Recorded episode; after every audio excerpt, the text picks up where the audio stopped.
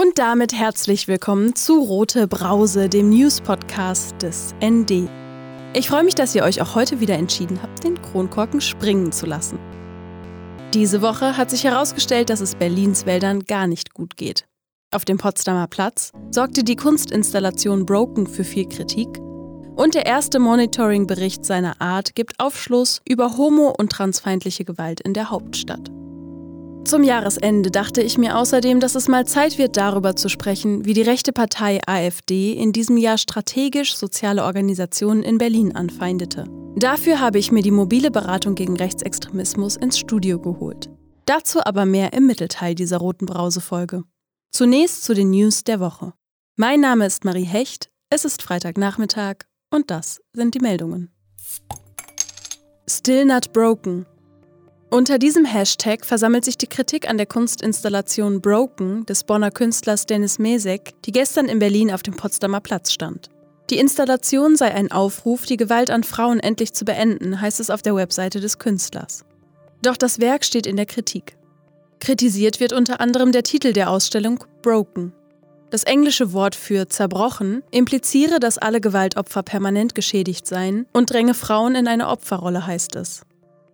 Die genormten 90-60-90 Maße der Schaufensterpuppen, aus denen die Kunstinstallation besteht, würden darüber hinaus keinerlei Diversität in Bezug auf Gewicht und Hautfarbe bei Frauenkörpern zeigen. Außerdem berge die Installation die Gefahr einer Retraumatisierung für Opfer von Gewalt. Die Installation tourt seit Ende November durch Deutschland und gastierte bereits in 17 Städten an öffentlichen Plätzen.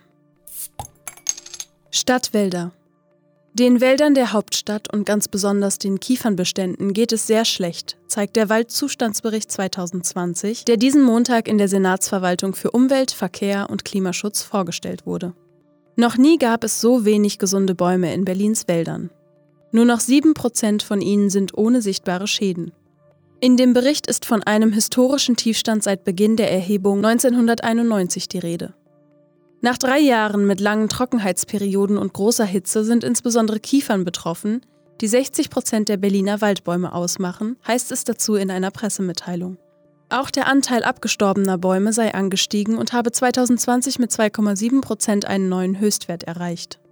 Der neue Waldzustandsbericht bestätigte damit die besorgniserregende Entwicklung des Vorjahres. Insgesamt habe sich der Zustand der Berliner Wälder noch einmal leicht verschlechtert.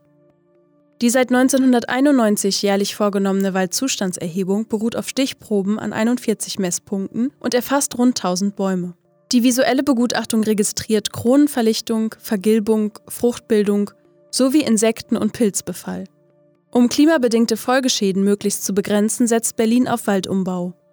Dem Bericht zufolge wurden seit 2012 knapp drei Millionen neue Bäume gepflanzt. Umweltsenatorin Regine Günther Grüne sieht in der besorgniserregenden Entwicklung eine Folge des Klimawandels.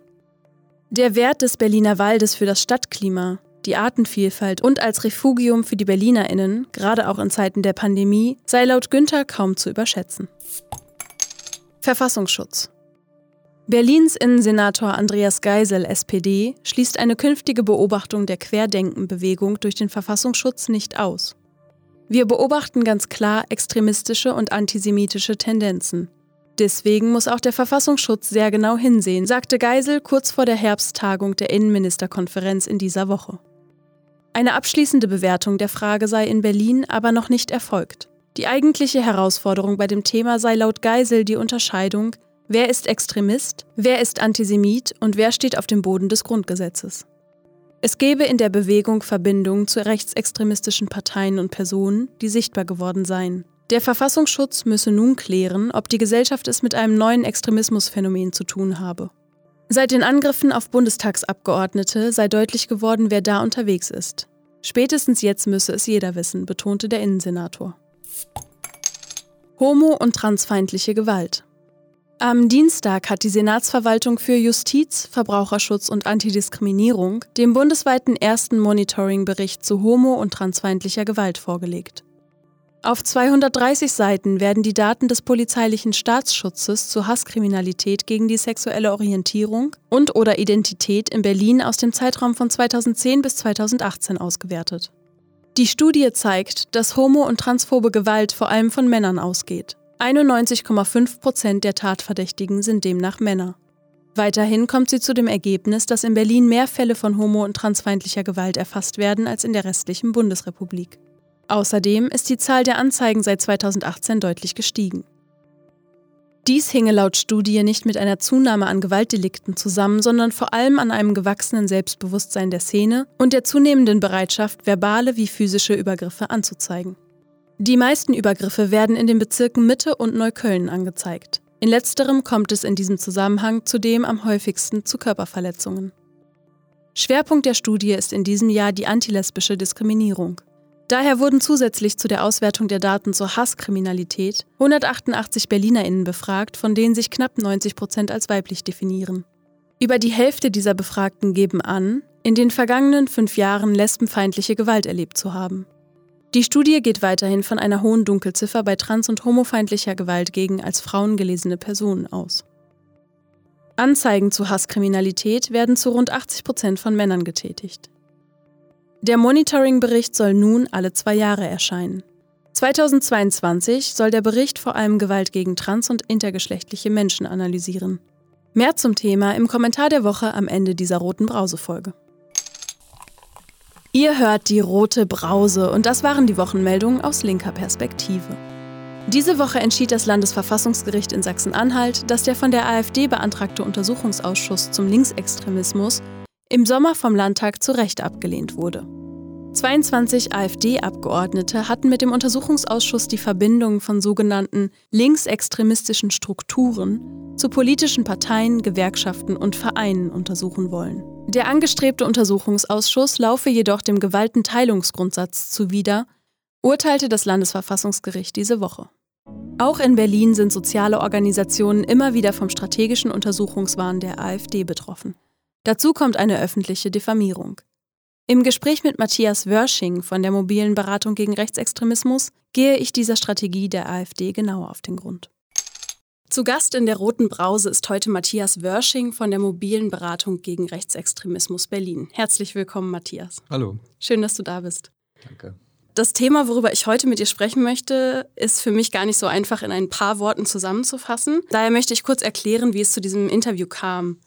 Im Laufe dieses Jahres habe ich in verschiedenen Gesprächen mit Menschen aus der bildungspolitischen Arbeit, aus dem Kulturbereich oder auch in den Interviews, die ich für die Rote Brause gemacht habe, mitbekommen, dass sie in ihrer Arbeit sehr häufig mit Anfragen der AfD zu tun haben, die bei Trägerinstitutionen Anfragen stellen, um ganz bestimmte Bereiche unserer Gesellschaft Überprüfungen zu unterziehen. Ihr als mobile Beratung gegen Rechtsextremismus beobachtet die Strategien der Partei in Berlin und Brandenburg und ihr führt auch Beratungen für Vereine und Initiativen durch, die von diesen Überprüfungsversuchen betroffen sind. Was hat sich verändert, seit die AfD 2014 in den Brandenburger Landtag und 2016 in das Berliner Landesparlament gewählt wurde?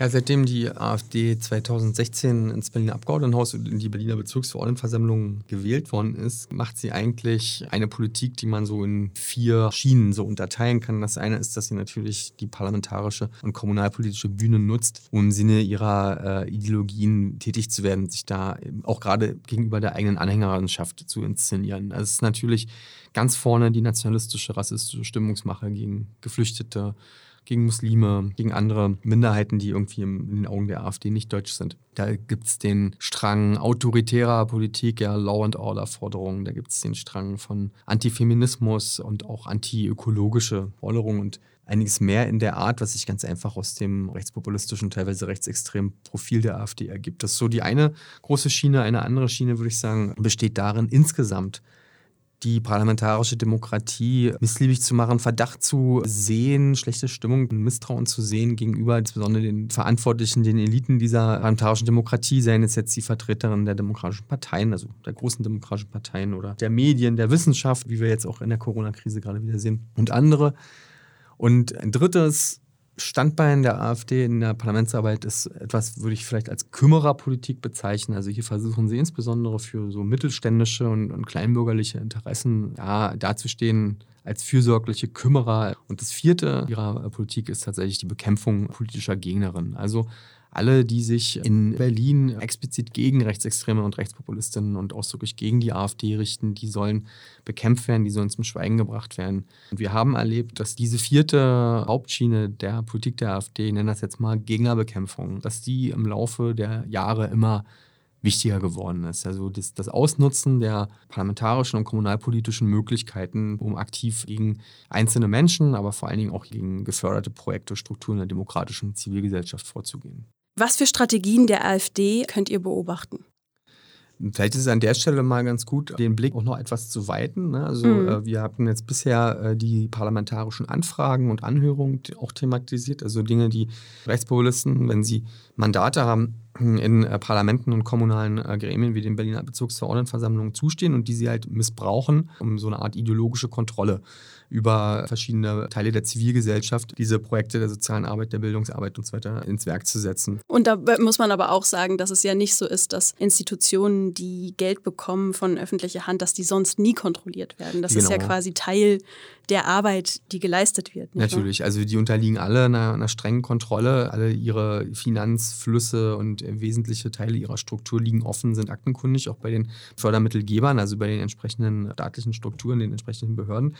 Aber über diese Anfragen und Anhörungen hinaus gibt es natürlich auch noch Anträge auf Einsichtnahme in unterschiedliche Akten, in Zuwendungsunterlagen, aber auch Einsichtnahme in amtliche Register, zum Beispiel das Vereinsregister. Also wir wissen, dass rechtspopulistische Politikerinnen solche Einsichtnahmen getätigt haben und sich damit auch die ja, aktiven Leute, die Mitglieder von Vorständen demokratischer Vereine auf den Schirm zu halten. Es gibt immer die Möglichkeit, gerade auch für die AfD mit ihrer erheblichen Reichweite in sozialen Medien, hier öffentliche Diffamierungen zu starten sogenannte Shitstorms auszulösen, also öffentlich mit dem Finger zu zeigen auf einzelne Menschen und Strukturen. Und es gibt auch ja so etwas wie den Versuch, durch angemeldete oder unangemeldete Besuche, durch Besuchsanfragen, durch Anfragen äh, bestimmte Räume zu nutzen. Ja, wenn wir jetzt vielleicht an Stadtteilzentren zum Beispiel denken in Berlin, so eine Art Konfrontationskurs zu fahren, also einzelne Projekte auch direkt äh, ja, in Diskussionen aufzuzwingen oder aber sie zu also einer Entscheidung zu zwingen und dann mit einer entsprechenden Entscheidung auch Politik zu machen.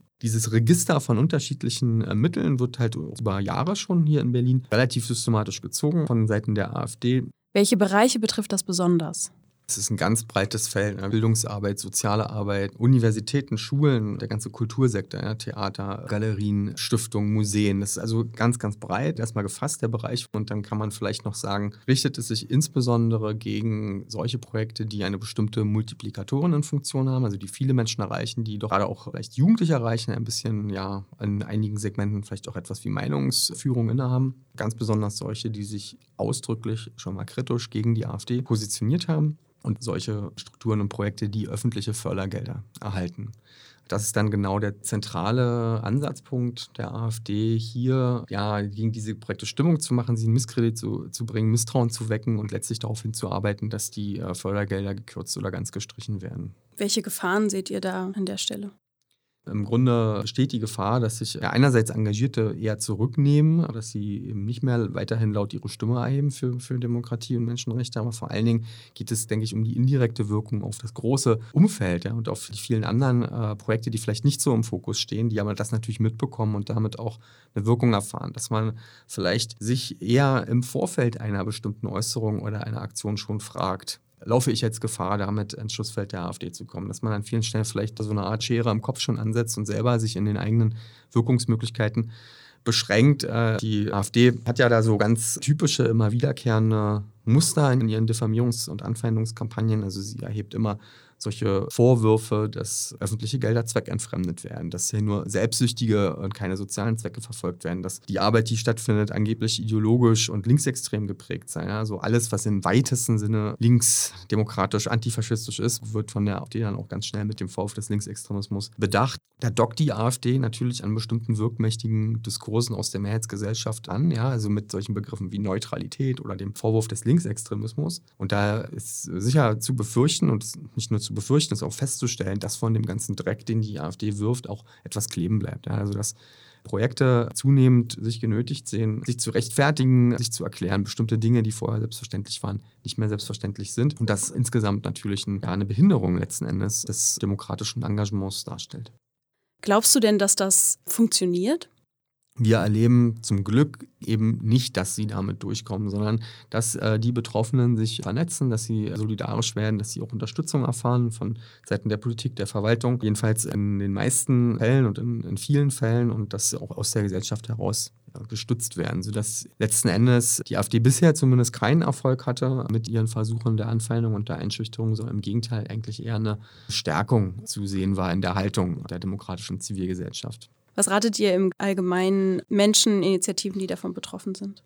Wenn so etwas passiert, also wenn man in den Fokus von Anfeindungen von Rechten gerät, dann ist vielleicht gut, so eine Sicht darauf zu haben, dass das eigentlich ein gutes Zeichen ist tatsächlich. Es zeigt nämlich, dass man sich hörbar und ja, auf eine effektive Weise im Sinne der eigenen Ideale und Werte, im Sinne von Demokratie und Menschenrechten positioniert hat und dass man den Gegnerinnen und Gegnern einer ja, offenen, demokratischen, vielfältigen Gesellschaft, also der AfD in diesem Falle, negativ aufgefallen ist und dass die sich also bemüßigt sehen, hier irgendwie aktiv zu werden. Das ist erstmal, würde ich sagen, ein Kompliment an die eigene Arbeit. Und wir würden raten, in jedem Fall erstmal die Ruhe zu bewahren, sich mit anderen Betroffenen zu vernetzen, Hilfe von Beratungseinrichtungen wie der unseren zu suchen. Und ein weiterer grundsätzlicher Hinweis, der geht eigentlich gar nicht so sehr nur in Richtung der Betroffenen, sondern das an die Allgemeinheit gerichtet. Gerade die Spitzen der Hierarchie, die Fördermittelgeber, die staatlichen Stellen, auch die demokratischen Parteien, die in Regierungsverantwortung sind, auf Bundesebene, auf Landesebene, die auch in politischer Verantwortung auf Bezirksebene sind, die sind hier natürlich ganz besonders gefragt, den betroffenen Projekten, die ja Bestandteile einer öffentlich geförderten Projektelandschaft in Berlin sind,